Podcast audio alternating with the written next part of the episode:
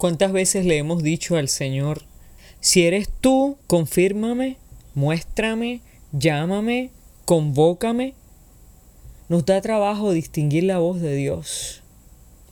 Por eso una pregunta importante podría ser, ¿qué nos impide reconocer la voz de Dios?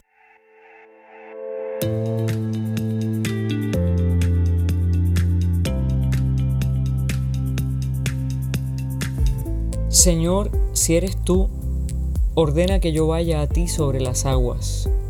Y él dijo, ven. Y descendiendo Pedro del barco, andaba sobre las aguas para ir a Jesús. Pero al notar la fuerza del viento, tuvo miedo, y como comenzaba a hundirse, gritó, Señor, sálvame. ¿En cuántas ocasiones no hemos sido como Pedro?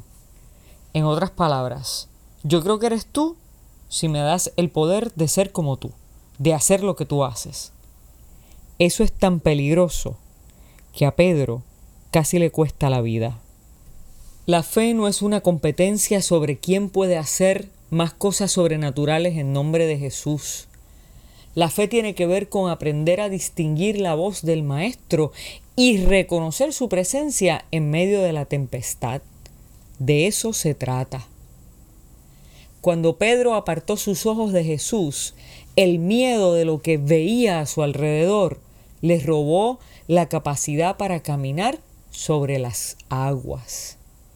No hundirnos ni fallecer en el mar de los problemas no depende de mis recursos personales, de cuánto he estudiado, de cuánto tiempo llevo en la iglesia, de cuán atrevido o arriesgada soy, superar las crisis que nos confrontan con lo imposible depende de que yo pueda fijar mi mirada en Dios y no en lo que está a mi alrededor. Por eso mucha gente comienza a hundirse después de empezar a caminar, porque confiados en sí mismos cambian su mirada de norte. Los proyectos le duran poco, parecen muy seguros de sí mismos, pero en realidad se desorientan y pierden la fe fácilmente. ¿Por qué dudas? Es la expresión de Jesús para Pedro y para ti y para mí hoy.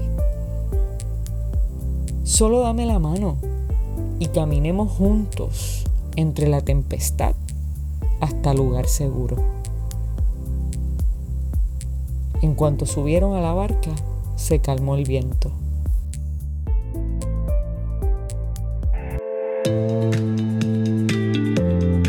Hola, te habla Ibeliz Valentín. Gracias por escucharnos. Si este mensaje ha sido de bendición a tu vida, compártelo en las redes sociales. También puedes suscribirte a través de Apple Podcast o de Spotify Podcast. Que Dios te bendiga y hasta la próxima.